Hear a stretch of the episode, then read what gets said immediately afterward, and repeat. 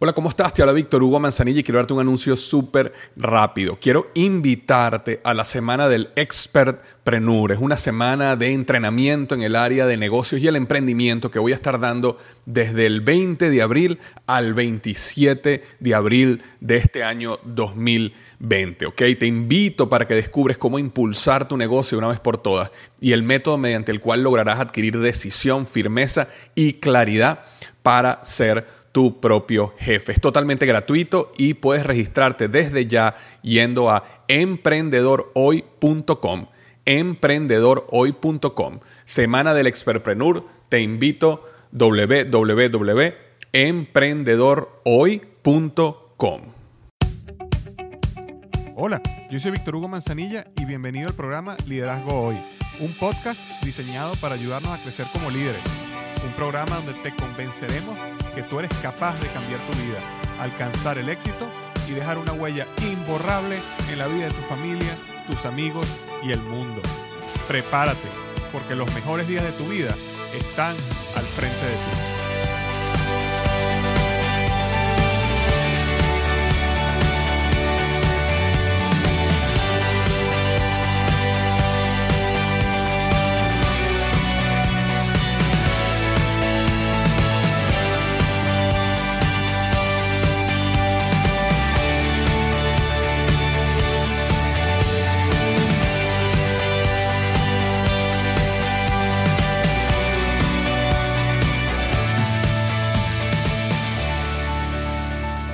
Hola, ¿qué tal? Bienvenido al episodio número 100. Sí, ya son 100 episodios del podcast Liderazgo Hoy. Y hoy vamos a estar hablando de 7 beneficios de un pensamiento realista. 7 beneficios de un pensamiento realista o del pensamiento realista. Hace un par de semanas me pasó algo que me, me pegó duro, ¿no? Una persona muy cercana a mí, un familiar este, al cual quiero muchísimo, eh, me comentó de que hablándome de sus proyectos, tenía varios meses hablándome de un sueño particular y uno de sus proyectos. Y por supuesto me pedía consejo y opinión, a lo cual yo le daba mi opinión. Y este, hace un par de semanas se me acercó y me dijo, ¿sabes que leí en tu libro de que tú recomendabas que uno se asociara solo con personas que te impulsaban tu sueño adelante, personas que te llevaban a ti a luchar y que te motivaban en tu sueño. Y he decidido tacharte de la lista, me dice, he decidido tacharte de la lista porque siento que cuando te hablo de mi proyecto, de mi sueño, siempre me estás diciendo eh, razones que, por las cuales no se va a dar o no se puede dar o cosas que debo pensar o que debo retrasar o que debo hacer esperar, ¿no? Y eso en el momento me pegó y yo me puse a pensar al respecto y al reflexionar, ¿no? Este, y me di cuenta de lo siguiente, me di cuenta de que sí este, soy en cierto modo un destructor de sueños.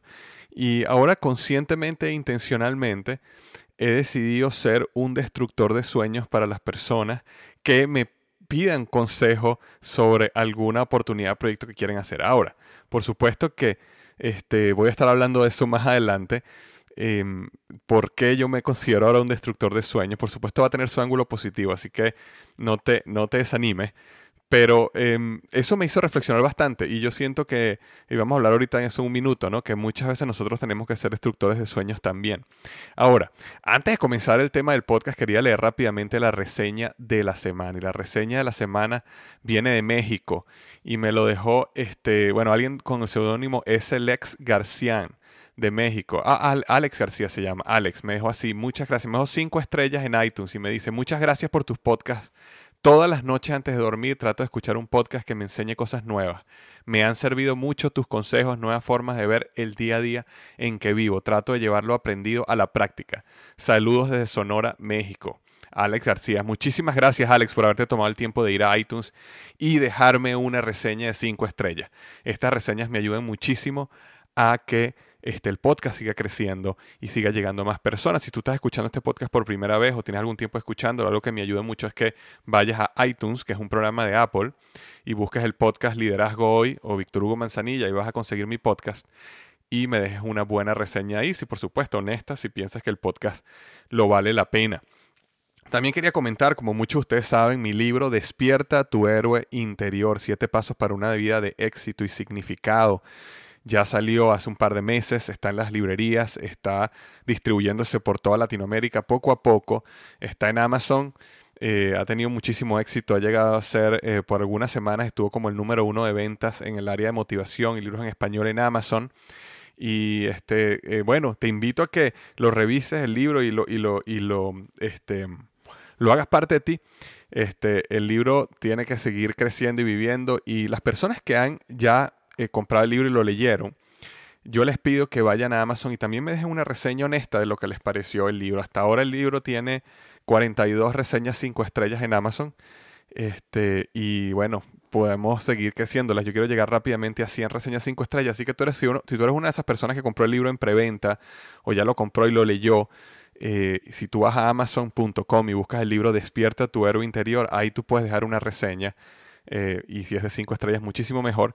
Y eso ayuda, por supuesto, a que el libro siga creciendo en los rankings y más gente que no conoce el libro lo pueda llegar a conocer. Recuerda que el libro nació como ese, este, basada en esa frase que dice, casi todas las personas viven su vida en una silenciosa desesperación y se van a la tumba con la canción todavía en ellos. Y ese libro eh, lo que hace es comprometerte, convencerte de que tú no te puedes ir a la tumba sin cantar tu canción a todo pulmón, porque el mundo necesita escuchar tu historia. Así que así está en las librerías, en Amazon, este, en internet eh, lo puedes conseguir. Eh, Despierta tu héroe interior de Víctor Hugo Manzanilla. Ahora, comencemos el tema esta semana.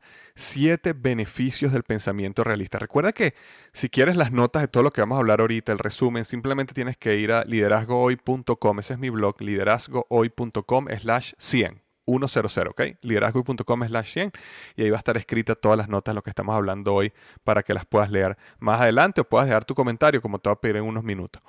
Ahora, te estaba comentando esa historia que una persona muy, muy cercana a mí, a la cual quiero muchísimo, me, estaba, me hizo sentir como que yo era un destructor de sueños porque me estaba planteando su proyecto y yo em, quizás tenía una actitud un poquito negativa o de abogado del diablo y empujaba sus sueños a lo que esta persona pensó que era tratar de destruirlo.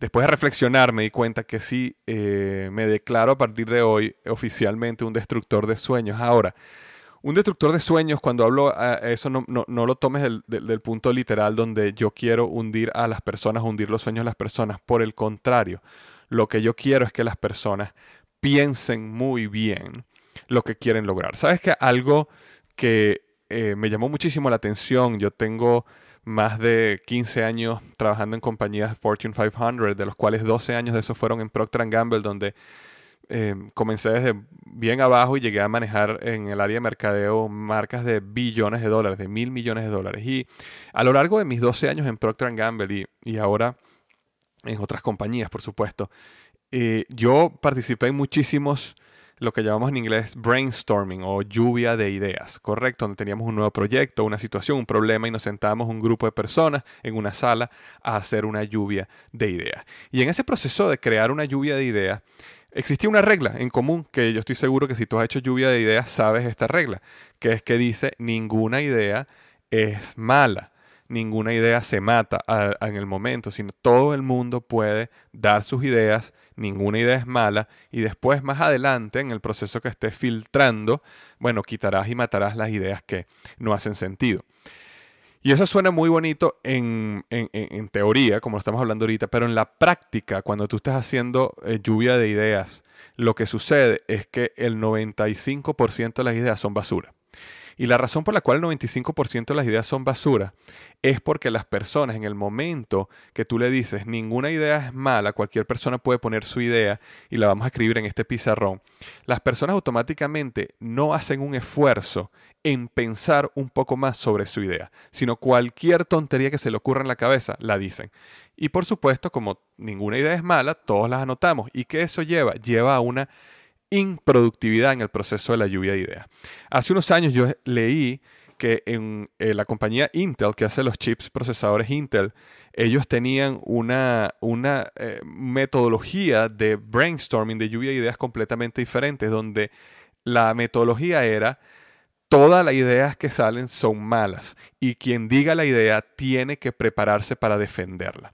Lo que eso causaba era que por supuesto surgían menos ideas, pero las ideas que surgían eran ideas fundamentadas en el pensamiento, la lógica y la reflexión de la persona que estaba dando esas ideas.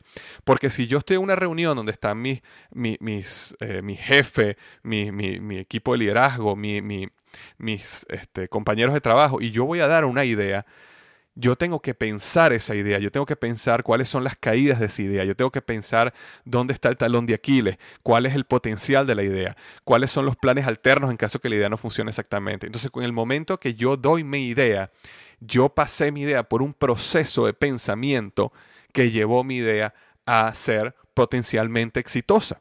Entonces, en vez de tener 100 ideas, a lo mejor las personas tenían 10 o 15, pero las 10 o 15 eran ideas jugosas, ideas que realmente podían cambiar el juego. Y ellos decían que esas reuniones de lluvia de ideas eran bien agresivas, porque literalmente si tú no estabas preparado, destruían tu idea enfrente de todo el mundo y algunas personas sentían inclusive que era, eh, se sentían hasta humilladas, ¿no? Y por supuesto que yo no estoy hablando del tema de humillar a nadie, pero esa, esa analogía de lo que es una lluvia de ideas que se crea en, una compañía o en un equipo de trabajo que está haciendo un proyecto versus una lluvia de ideas como la que sucede en Intel, donde la gente tiene que prepararse. Igualmente, yo le digo cuando una persona tiene que pensar y conversar de su sueño. Cuando uno empieza a trabajar por un sueño, sea el que sea, una meta o algo, uno necesita desarrollar un pensamiento realista. Eh, a mí eh, me, me, me, molesta cuando una persona dice, ah, yo tengo el sueño, por ejemplo, yo tengo el sueño de montar un restaurante, ese es mi sueño, quiero montar un restaurante. Perfecto. Y entonces tú le empiezas a hacer preguntas un poco más profundas sobre su sueño, sobre qué tipo de comida, dónde tienes pensado montar el restaurante, sabes cuál es la... Em, este, demografía del lugar donde estás pensando. ¿Sabes cuántas personas caminan al frente de tu restaurante al día? De ese grupo de personas que caminan frente a tu restaurante, ¿cuántas personas tú crees que podrían entrar al restaurante? De ese grupo de personas, ¿cuánto tú crees que sea el promedio que ellos compren en tu restaurante? ¿Cuál es el costo total, tanto variable como fijo, de manejar un restaurante? ¿Cuántas comidas tienes que vender al día para que el restaurante te dé una utilidad? ¿Cuál es el plan de mercadeo que tienes? Cuando tú comienzas a hacer esas preguntas, te empiezas a dar cuenta que la persona no realmente no hizo doble clic en ese tipo de preguntas y simplemente se quedó en el sueño. Yo quiero un Ferrari, yo quiero una casa, yo quiero, yo sueño con vivir enfrente a la playa, yo sueño con tener un restaurante, yo sueño con tener un negocio. Pero realmente hay que agregarle a eso un pensamiento realista. Hay que sentarse y sacar los números, hay que estudiar los modelos y de eso es lo que quiero hablar en este momento. ¿Cuáles son esos beneficios del pensamiento realista? Ahora, cuando yo comentaba hace un minuto de que oficialmente me declaro un destructor de sueños, es que cuando una persona venga a mí a plantearme, oye, tengo este proyecto en mente, tengo este sueño, tengo esta visión que quiero lograr para mi vida, yo voy a buscar colocarme en una posición de abogado del diablo. Yo voy a, yo voy a lograr colocarme en una posición de, entre comillas, destructor de sueño. No con el objetivo de destruirle el sueño, sino con el objetivo de mostrarle cuáles son los puntos ciegos que él no está viendo. Mostrarle cuáles son las áreas potenciales de caída de su negocio, su idea, su proyecto. Con el objetivo de que él pueda pensar en esas cosas y actuar antes de que sea demasiado tarde. Con el objetivo de ayudarlo. Entonces, convertirte en un destructor de sueños, entre comillas, es para poder ayudar a la gente a lograr sus sueños en el mediano y largo plazo. Entonces, esa era la, lógica detrás de lo que yo hablaba de destructor de sueños. Es importante tener un pensamiento realista. Eh, casi todos los libros y charlas de motivación, eh, las personas hablan del pensamiento positivo, hablan de ser optimistas. Y tener un pensamiento positivo por sí solo, eso no es sano y tampoco es completo. Ahora, si lo único que una persona tiene es pensamiento positivo y quiere basar su sueño, su futuro, arriesgar a su familia, arriesgar su vida en base solo a un pensamiento positivo, pues lo lamento por esa persona. Pienso que el optimismo y el pensamiento positivo necesitan derivarse de la unión de una visión, por supuesto, tienes el sueño, tienes la visión, una visión clara, una, este, una fe, ¿ok? Una esperanza. Por supuesto que hay una parte donde tienes que tener una fe, una confianza, una convicción de que las cosas se van a dar bien, pero también del pensamiento realista. Luego de que analizas los riesgos, los escenarios potenciales, los planes alternativos de acción, entonces y solo entonces el optimismo florece como la consecuencia de la planación realista, profunda y poderosa.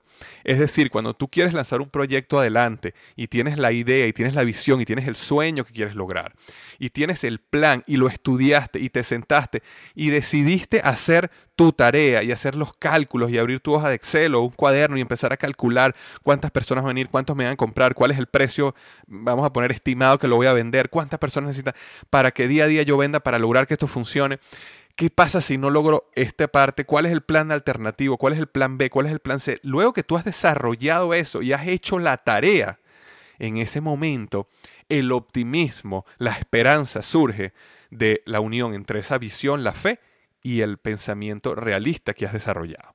Entonces, este, te voy a hablar de siete beneficios rápidamente del pensamiento realista. El número uno es que el pensamiento realista pone a prueba tus ideas. No hay nada más peligroso, como comenté hace un minuto, que una persona que arriesga su futuro y el de su familia solo basado en optimismo.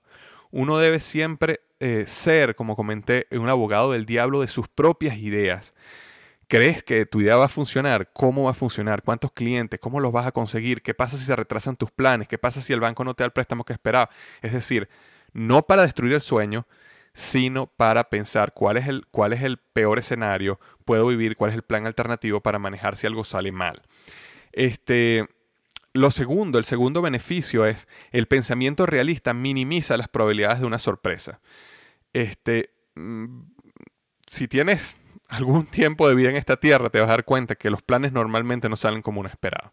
Siempre hay sorpresas. Y el pensamiento positivo, optimista, perdón, el optimismo y el pensamiento positivo no va a hacer que tengas menos sorpresa. Entonces, siempre que uno emprende un proyecto es importante, y un proyecto de riesgo, es importante que uno, uno debe preguntarse qué es lo peor que pudiera pasar. Y luego de asegurarte que uno puede sobrevivir a esa situación, evaluar la peor situación y establecer un plan alternativo de acción en caso que suceda, desarrolla esa paz mental, confianza y seguridad. Entonces, cuando tú tienes un pensamiento realista y analizas esos casos alternativos de esos planes alternativos de acción, minimizas la probabilidad de que salga una sorpresa. Y cuando sale una sorpresa, estás realmente preparado. El tercer beneficio es, el pensamiento realista te obliga a establecerte metas y una estrategia. Eh, John Maxwell, uno de los eh, grandes, más de 80 libros ha escrito John Maxwell, mayoría sobre liderazgo, eh, en uno de sus libros llamado Piensa para obtener un cambio, explica que la esperanza es importante, pero nunca una estrategia. Y yo recuerdo que eh, Procter Gamble siempre me enseñaron eso desde que comencé. Decía, hope is not a strategy. Es decir, la esperanza no es una estrategia. Hay que tener planes claros, definidos de acción y planes alternativos en caso que las cosas salgan mal. Cuando las personas entienden que la esperanza no es una estrategia, se ven obligadas a establecer metas. Establecer metas, ¿por qué? Porque las metas claras, definidas y escritas te ayudan a entender si estás en el camino correcto o no estás. Si tú para este, hacer que el negocio de ganancia necesitas vender, por ejemplo, 500 dólares al día de mercancía, bueno, eso es una meta, 500 dólares de mercancía. Y si cuando haces tus planes de acción dices, mi plan es que de aquí a seis meses yo logre vender 500 dólares diarios de mercancía, y divides eso entre seis meses y vas sacando tu plan a mes a mes, tú puedes ir, eh, eh, en inglés sería tracking, ¿no? Tú puedes ir revisando este, tus metas y darte cuenta si estás llegando o no tienes que llegar para que al mes 6 estés vendiendo 500 dólares eh, diarios. Y por supuesto, establecer un plan de acción para lograrlo. Si te das cuenta que llevas 5 meses y estás vendiendo 100 dólares diarios nada más, automáticamente eso te debería levantar una alarma y decir, no vamos a llegar a esos 500 dólares en eh, a los seis meses. ¿Por qué? Porque la esperanza no es una estrategia. Y entonces, ¿cuáles son los planes de acción para llegar a 500 dólares? Aumentamos la fuerza de venta, vendemos más horas, vendemos los fines de semana, eh, cambiamos el plan de mercadeo, buscamos un consultor que nos ayude, pedimos un préstamo para invertir más en mercadeo. No sé, eh, pero te permite desarrollar una estrategia, tener metas, te permite eh, desarrollar esa estrategia, entender si estás en línea con la estrategia y por supuesto si tú eres una persona que tiene un pensamiento realista, te va a obligar a establecerte esas metas. Si no, si es solo esperanza, lo que va a pasar es que tú puedes creer que el negocio le está yendo muy bien, tú puedes creer que el proyecto le está yendo muy bien y a lo mejor estás quebrado y no te has dado cuenta. Entonces era el número tres, el pensamiento realista te obliga a establecer tus metas y una estrategia. El número cuatro es el siguiente, el pensamiento realista genera credibilidad con tu equipo. No hay nada que destruya la credibilidad de un líder hacia su equipo más rápido que cuando lo sorprende lo inesperado y reacciona de la manera equivocada. Una, una, una de las cosas que un equipo, como comento aquí, pues destruye la credibilidad de un equipo hacia un líder es justamente cuando pasan dos cosas. Uno, cuando tú le pones metas al equipo y estableces un plan y una visión y no estás logrando esa visión eh, y, no la logras varias veces, por supuesto que las personas empiezan a perder credibilidad, creencia en que tú eres el líder y que lo que estás haciendo es lo correcto. También, otra de las cosas que, sucede es que un líder reacciona de manera equivocada, de una manera desesperada, porque las cosas no están saliendo bien y entonces toma decisiones incorrectas. Entonces es importante entender de que, y, y, ojo, y una tercera es la siguiente, cuando tú no tienes pensamiento realista, te colocas metas que son eh, realmente no, no realistas y eso pierde la credibilidad de tu equipo. Es decir, si tú tienes un equipo de ventas que vende, por poner un número, 10 mil dólares de mercancía al mes, y ese es el promedio que tu equipo vende todos los meses, y tú llegas un día y dices, ok señores, tenemos una gran meta para este mes que viene, tenemos que vender 150 mil dólares cada uno. Esa meta es no realista, no hay un plan, no hay un camino, no hay cómo llegar allá porque tenemos años vendiendo solo 10 mil. Entonces, cuando tú creas metas no realistas, también pierdes credibilidad en el equipo. Automáticamente el equipo dice, no, eso nunca se va a poder lograr y no ponen el esfuerzo ni siquiera para lograr algo. Entonces, el pensamiento realista te genera credibilidad en tu equipo porque, primero, este, se da cuenta tu equipo que tú como líder tienes un plan de acción alternativo, plan B, plan C, y que vas a lograr el objetivo al final porque hiciste tu tarea y ve que las metas que tú colocaste son realistas, son reales y el equipo cree que sí las puede lograr. Este, yo colocaba aquí cuando escribía este artículo que decía este, tener un pensamiento realista, evaluar opciones, posibles escenarios, riesgos, planes de acción y sus consecuencias, prepara a tu equipo para el éxito y transmite confianza y credibilidad sobre la visión y, la, y el plan de acción del líder. Entonces, este, esa era la número cuatro, ¿ok? El pensamiento realista genera credibilidad con tu equipo. La número cinco es, el pensamiento realista te ayuda a entender el problema. Para lograr un proyecto, para lograr un sueño, para lograr una meta, vas a tener que superar obstáculos y problemas, como estamos hablando, perdón, hace unos minutos. Mientras más lejos estás del problema, o inclusive cegado de un problema potencial, más difícil te es resolverlo.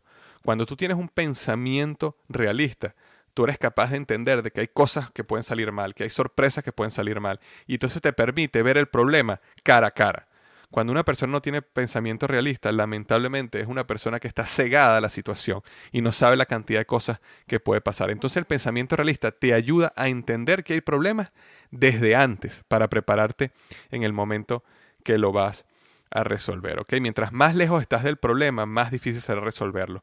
Como el objetivo es protegerte a ti mismo, tu motivación, tu actitud y tu equipo, lo mejor es ser realista acerca de lo que puede suceder y estar preparado para ello. El número 6 es el siguiente. El pensamiento realista se convertirá en la base estructural del pensamiento positivo. Como comenté hace unos minutos, el pensamiento positivo por sí solo no funciona. Cuando las personas piensan que lo único que necesitan es pensamiento positivo, desarrollan una actitud como que si todo fuera cuestión de suerte, donde Dios o el universo te van a dar lo que sea de una manera mágica. Como comenté, yo creo en el pensamiento positivo, pero el pensamiento positivo que se nutre no solo de una visión y la fe, la cual considero que son imprescindibles, sino también de un profundo pensamiento realista, evaluación de riesgos, escenarios y una excelente planificación. El pensamiento positivo extremo es tan peligroso como el pensamiento pesimista. Recuerda siempre fundamentar tu visión y tu fe en un pensamiento realista para que tu optimismo sea sano, contagioso y te lleve a los resultados que tú deseas. Entonces, teníamos eh, seis, hasta ahora seis de los beneficios. Yo quisiera que tú me dieras el séptimo beneficio. Yo sé que tú como este, audio escucha de este podcast, tienes experiencia en muchísimos negocios, eh, negocios de, de, bueno, de toda la gente me ha escrito, que las personas tienen negocios, tiendas, multinivel, eh, speakers profesionales, coaches, eh, profesionales o empleados de grandes corporaciones que siguen este podcast. Eh, y yo sé que tú has tenido experiencia en pensamientos realistas, porque de alguna manera te han ayudado. Entonces yo quería la séptima dejártela a ti. Y lo que quiero es que vayas a liderazgoy.com slash 100, ¿ok? liderazgoy.com barra diagonal 100, 100 y me dejes, según tu experiencia, qué beneficio adicional le ves al pensamiento realista. ¿Estás de acuerdo con mi postura o piensas diferente? ¿Crees que lo que comenté de que oficialmente me considero un destructor de sueños está correcto o sientes que estoy eh, actuando de manera incorrecta? Entonces, ve al área de comentarios en liderazgoy.com barra diagonal 100, 100 y déjame tu opinión. Muchísimas gracias, eso es lo que tenía para ti esta semana. Deseo lo mejor, que tengas muchísimo éxito y recuerda lo que siempre digo, los mejores días de tu vida están al frente de ti.